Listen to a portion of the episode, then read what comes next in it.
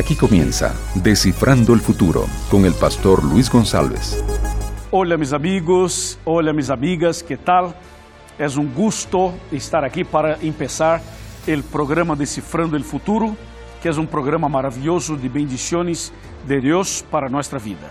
Esta es una nueva temporada que se llama Decisiones. Hoy queremos tratar de un tema muy importante y muy actual. Una pregunta. ¿El Señor Jesús tiene poder para cambiar cualquier cosa? ¿El Cristo Jesús puede sanar una enfermedad física? ¿Una enfermedad espiritual? ¿Una enfermedad emocional? Eh, nuestro Padre tiene poder para hacer cualquier cosa, cualquier. Bueno, esa es una pregunta interesante, ¿no? Y el tema de la pandemia y el coronavirus. ¿El Señor tiene poder para sanar a una persona con esta enfermedad? ¿Qué piensa usted?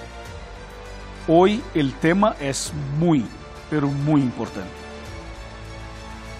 Así que yo quiero invitarte para que se mantenga hasta el final, que invite a amigo o una amiga para conectar-se com nós por rádio ou televisão ou através de la web, porque queremos hoje analisar o tema La decisão que restaura.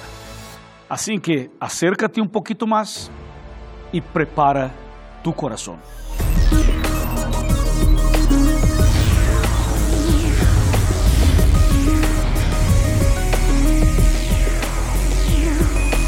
Aquí comienza Descifrando el Futuro con el pastor Luis González.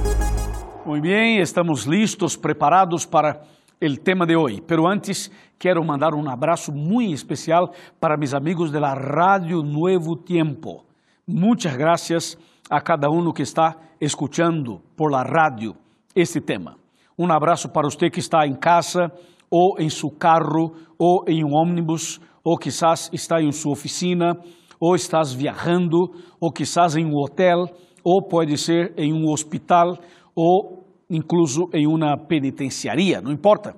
Um abraço e muitas graças porque tu estás aqui em el Decifrando el Futuro. Também queremos mandar um abraço para meus amigos de África, para meus amigos de Estados Unidos, para meus amigos de Europa, para meus amigos de Japão e para meus amigos que estão conectados em toda eh, parte de Latinoamérica, os países latino-americanos, e também meus amigos de Centroamérica. Um abraço para a República Dominicana. Um abraço para meus amigos de México, para meus amigos de Panamá, para meus amigos de Colômbia, para meus amigos de Venezuela, para todos os países onde eh, se encontra uma pessoa conectada com a TV Nuevo Tiempo, ou rádio ou internet. Bueno, e de maneira muito especial a meus amigos de Sudamérica. Um abraço para Paraguai, para Uruguai, para Argentina, para Bolívia, para Chile, para, Li, para Peru, Lima, Peru, claro, para todo o Peru, e um abraço para Chile e também para Equador. Um abraço para todos os pastores da Igreja Adventista del Sétimo Dia, que também usam este programa para evangelização. Muitas graças e um abraço para todos. El Decifrando está en el Facebook, facebook.com barra Decifrando el Futuro. E também estamos en el Twitter, que é arroba FuturoNT. Participa. Hay que seguir nuestros, nuestro programa en las redes sociales. Bueno, estamos listos con la Biblia en la mano y Cristo en el corazón. Vamos al tema de hoy. La decisión que restaura. Bueno, para analisar esse tema, eu quero chamar tua atenção para um ponto interessante. Hemos vivido nos últimos meses o problema da pandemia, o coronavírus. E esta é uma situação muito, pero muito difícil. Miles e miles de pessoas morreram em todo o mundo e outras miles e, mi, milhões de pessoas no mundo se contagiaram com o vírus. E pode ser que uma pessoa que me miras neste momento ou que me escuchas se encontra justamente enfermo com o problema de, de este vírus. o quizás con la mutación de este virus. Bueno, mi amigo y mi amiga, aunque tenemos que vivir separados, alejados por el tema del virus, hay una persona que jamás, que jamás te abandonará. Hay una persona que está a tu lado y permanecerá a tu lado todo el tiempo. Y esta persona es Cristo Jesús.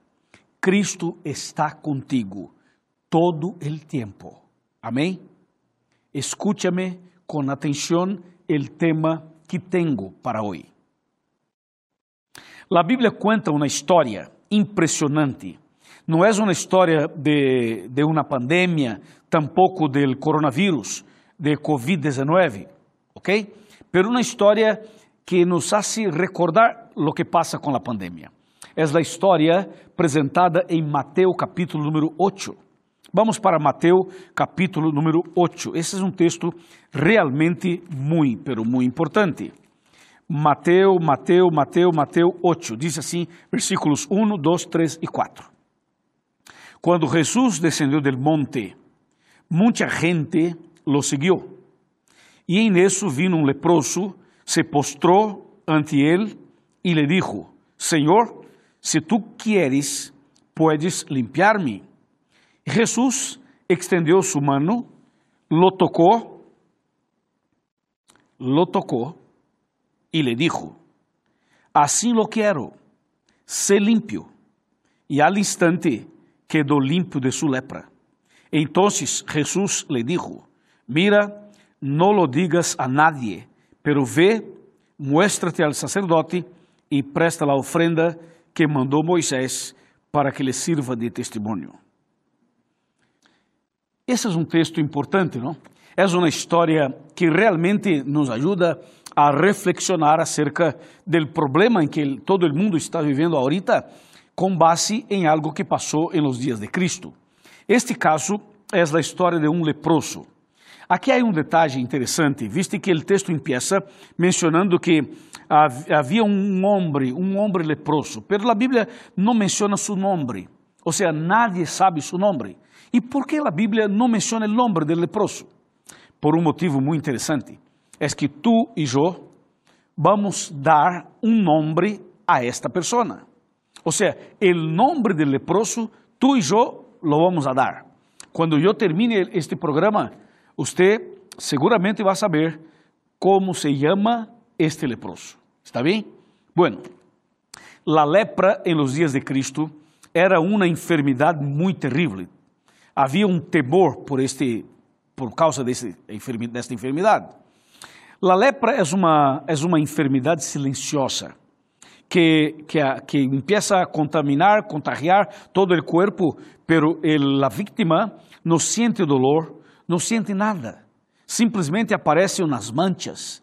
E de repente este esta situação se complica, se complica, se complica, hasta chegar a um ponto onde a pessoa está com uma herida e, em las manos, en el cuerpo, en el cuello, em outras partes do corpo, e de repente pode agarrar um dedo, por exemplo, e o dedo cai e, e a pessoa não percebe, porque é uma, é uma enfermidade silenciosa. Por isso, eh, a lepra tornou-se símbolo del, de pecado, ou del pecado, porque o pecado é silencioso. O pecado nós lo temos dentro de nós e o pecado pouco a pouco vai este, matando, não? matando a nós. Assim que a lepra era desta maneira. E em los dias de Cristo e também hoje, a lepra é uma enfermidade contagiosa, como é o vírus de, de é contagioso. Assim que uma pessoa leprosa poderia eh, transmitir esta, esta enfermedad a otro por el aliento, por la respiración, por el toque, por el abrazo, por el cariño, todo esto podría este, transmitir esta enfermidade. Assim que eh, quando uma pessoa era detectada, diagnosticada com a lepra, tinha que tomar algumas decisões extremas. Te vou contar. Era mais ou menos assim. Esse homem da história de Mateus capítulo 8, quando foi diagnosticado com lepra, depois de ir a los médicos, depois de ir las clínicas, a los hospitales, depois de fazer todos os exames, finalmente ele era levado ao sacerdote. E o sacerdote tinha a última palavra e confirmava: tu estás leproso. Então, a partir de, do diagnóstico final, este homem tinha que passar por um processo doloroso. Ele tinha que separar-se de sua esposa tinha que alejar-se de seus filhos, tinha que sair de casa, tinha que sair eh, de seu trabalho, ou seja, passava a ser uma pessoa desempregada. Também tinha que abandonar os estudos, não poderia frequentar uma, uma escola, tinha que abandonar a igreja para não estar em contato com os irmãos, teria que abandonar sua vida social, não poderia ir a um restaurante, a uma pizzeria, a um ambiente público. Ou seja, o leproso tinha que alejar-se de todos e de tudo. Ou seja, não poderia ter contato com nenhuma pessoa para não transmitir esta enfermidade, para não contaminar, contagiar a outra pessoa. Então, esta era uma enfermidade cruel e diabólica. Imaginemos a situação deste homem Tenía entonces que separarse de la esposa, o sea, algo terrible. Y entonces descubrimos con, la, con esa historia de que la lepra no era un problema solamente de la enfermedad. Había, había por ejemplo, otras consecuencias eh, de esta enfermedad. Es como, es como el eh, coronavirus.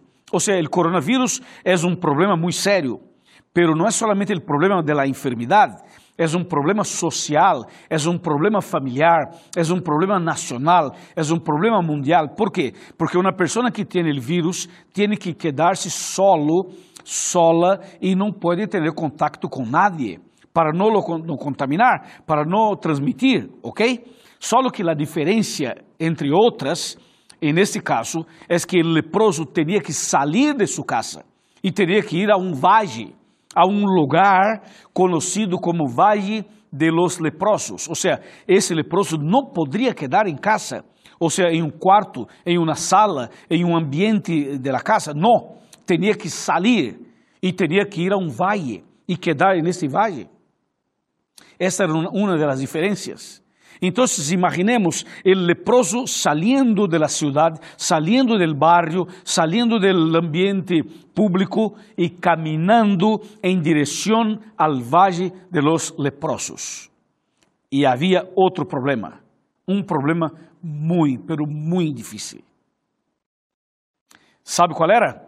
Mira, hay alguna cosa, puede haber alguna cosa peor que separar-se da esposa ou do marido. Seria, há alguma coisa pior do que perder eh, a relação com a igreja? Ou perder um emprego? Ou perder este, a escola? Ou os amigos? Há algo pior do que todo isto? Sim, há. Infelizmente há. Ou havia. E há todavia. Sabe qual era? Era que el leproso pensava, por influência da cultura, por influência de los em seus dias, ele pensava que esta enfermidade que tinha era um castigo de Deus, era uma plaga que Deus havia mandado. Então, o leproso pensava, bueno, minha enfermidade é um castigo de Deus. Então, aí está o que é pior que todas as pérdidas, pensar que sua enfermidade era um castigo de Deus. Hasta el dia de hoje, muitas pessoas pensam que suas enfermidades, que seus problemas, que as dificuldades que estão passando são este castigo de Deus. Há pessoas que dizem, bueno, fulano de tal está com câncer. E ele diz, bueno, que, que passou? Que pecado cometeu? Ou então este matrimônio se separou, eh, ou seja, houve um divórcio em tal família.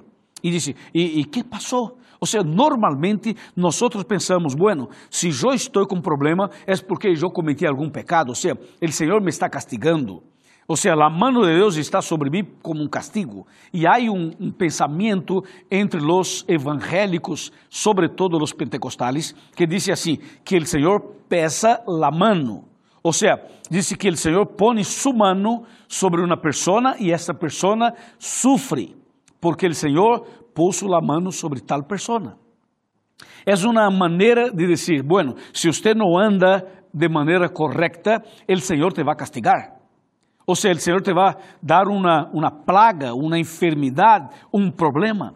E em los dias de Cristo havia este pensamento que a lepra era um castigo de Deus e um leproso era um pecador, era uma pessoa que havia cometido um pecado grave e por isso o Senhor lo estava castigando com a lepra. Então o leproso caminhava ele caminhava, yendo ao valle de los leprosos, pensando: que pecado cometi eu?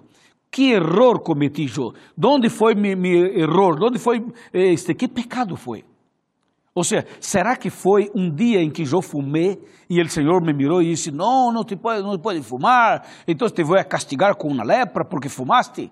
Ou então, quizás foi o dia em que eu tomei um, um, um vasito de bebidas alcoólicas, então o Senhor se enojou comigo e me, e me enviou esta plaga ou este castigo. Ou quizás um dia em que eu usei uma droga, ou o dia em que eu contei uma mentira, ou o dia em que eu me meti na pornografia, ou o dia em que eu cometi tal e tal pecado. Ou seja, o leproso caminhava e pensava e buscava seus pensamentos qual foi meu pecado, qual foi meu erro, por que estou leproso, por que o Senhor me castiga de maneira tão cruel.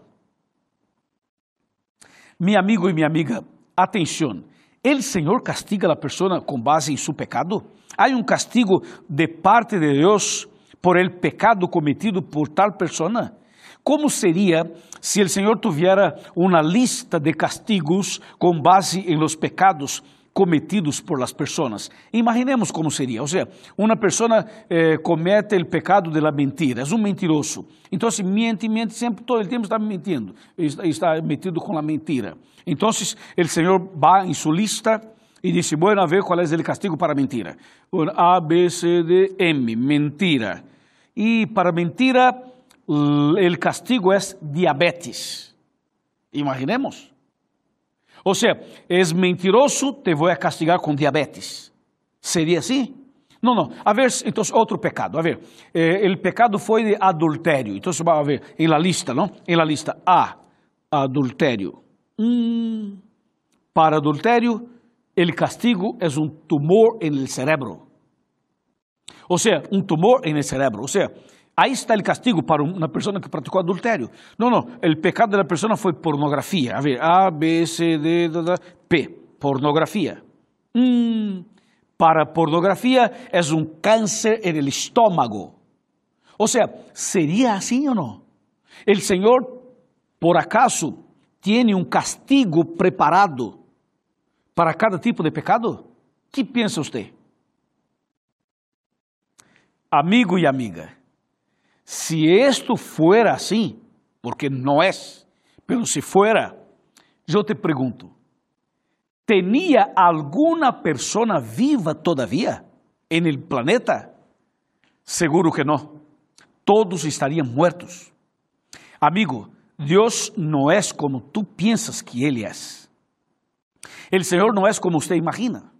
El Señor es mucho mejor, mucho, mucho mejor.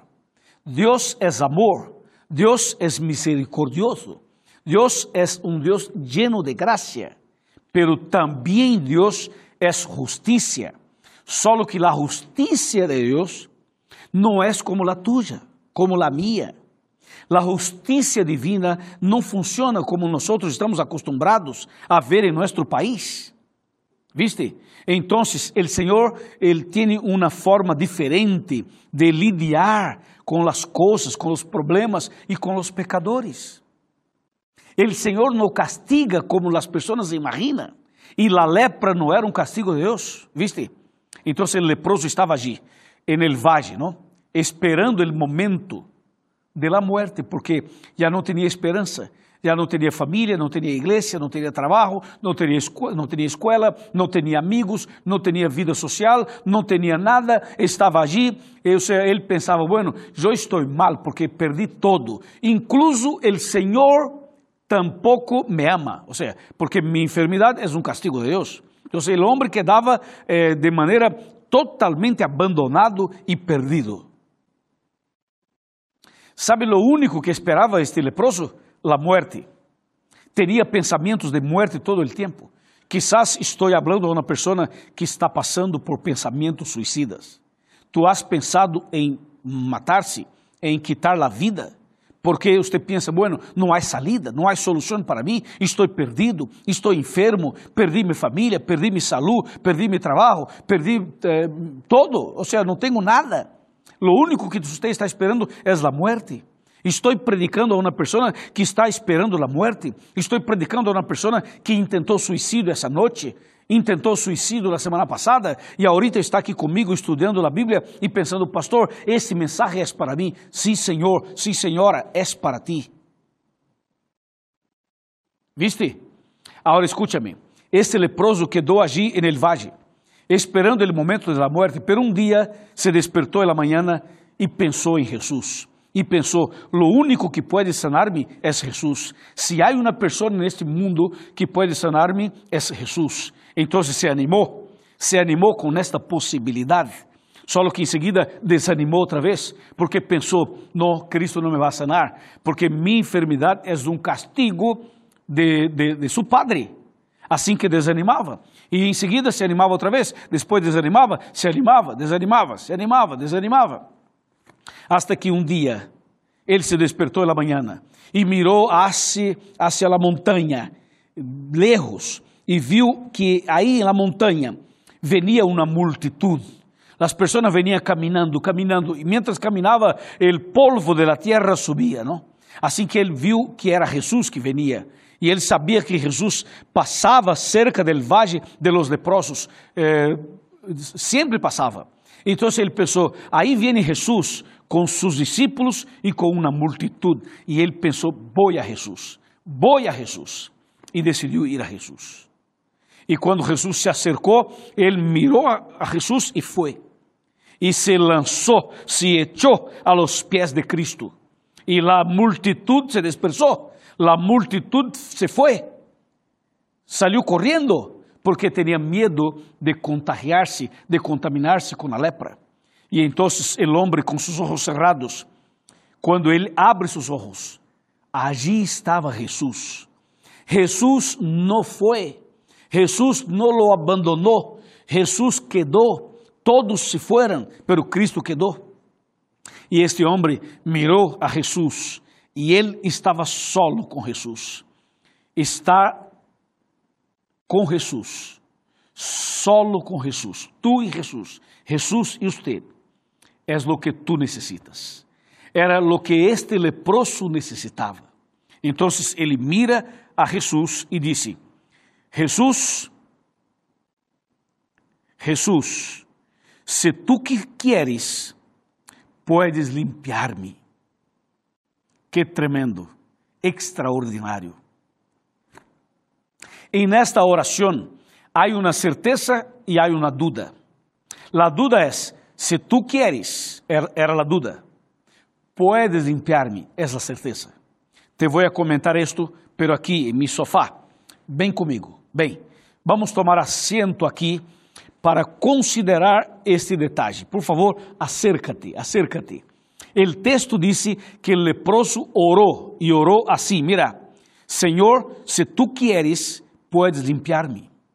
¿Y sabe que, que contestó Jesús? Versículo 3 dice, Jesús extendió la mano, lo tocó y le dijo, así lo quiero, se limpió. Y al instante quedó limpio de su lepra. Wow, amén. Jesús hizo dos cosas importantísimas. La primera lo tocó. El toque de Cristo, com carinho, por supuesto, foi para mostrar que a enfermidade de él não venia de Deus. Segundo, que Deus não castiga como as pessoas imaginavam. Terceiro, o Senhor, quando lo toca, disse: Eu te amo, tu eres importante para mim. Número quatro, o toque de Cristo foi para sanar sua depressão, seus problemas emocionais. Porque a essa altura da história, o leproso não era solamente leproso, era depressivo, tinha síndrome de pânico, tinha medo, um montão de, de problemas emocionais. E o toque de Cristo los sanou por dentro, los sanou emocionalmente, los sanou de uma maneira completa, pero interiormente. Em seguida, Cristo lo mira e lhe disse: Eu quero ser limpio. E o homem foi sanado por fora e por dentro. E ele volveu a sua casa e seu casamento foi restaurado ele volveu à igreja, volveu ao trabalho, volveu a estudar, volveu a ter amigos e volveu a ter vida social e espiritual. Um milagro. Uma sanação completa. Pero uma pergunta: em que momento este leproso se echou a los pés de Cristo e o adorou? Depois da sanação ou antes da sanação? Depois de ser curado, sanado ou quando todavia estava leproso. Este homem adorou a Cristo mientras era leproso. ¿Sabe o que significa? Que você não deve esperar que seus problemas sejam resueltos para tomar tu decisão. Não espere uma sanação física ou emocional para adorar a Cristo. Não espere que todo esteja resuelto para tomar uma decisão. Tome a decisão ahorita mesmo. Échate a los pés de Cristo. Póngase de rodillas. Adore al Senhor. Entrega sua vida ao Senhor. Aunque esteja enfermo, aunque tenha medo, aunque não tenha tanta fé, aunque esteja passando por uma luta como nunca em sua vida, aunque a coisa esteja muito, pero muito complicada, échate a los pés de Cristo. Adore a Cristo. Entregue sua vida ao Senhor e esteja seguro. O Senhor te vai tocar te vai limpiar, te vai cambiar, te vai resgatar, perdonar, perdonar e salvar. Amém? Eu vou orar por ti. Depois da oração, busque uma igreja adventista e prepara-te para ser bautizado e para a vida eterna. Oremos. Padre querido, muitas graças. Alabado seja tu nome, porque você tem poder para sanar, para perdonar e para salvar. Eu entrego esta mulher, este homem, esta persona em tus manos de amor, em el de Jesus. Amém. Amém. Alabado seja Deus. Esperamos tu visita em nossa igreja. Estamos esperando na igreja adventista mais cerca de tu casa. Bendiciones e siga firme. Nos vemos en el próximo programa. Chao, chao.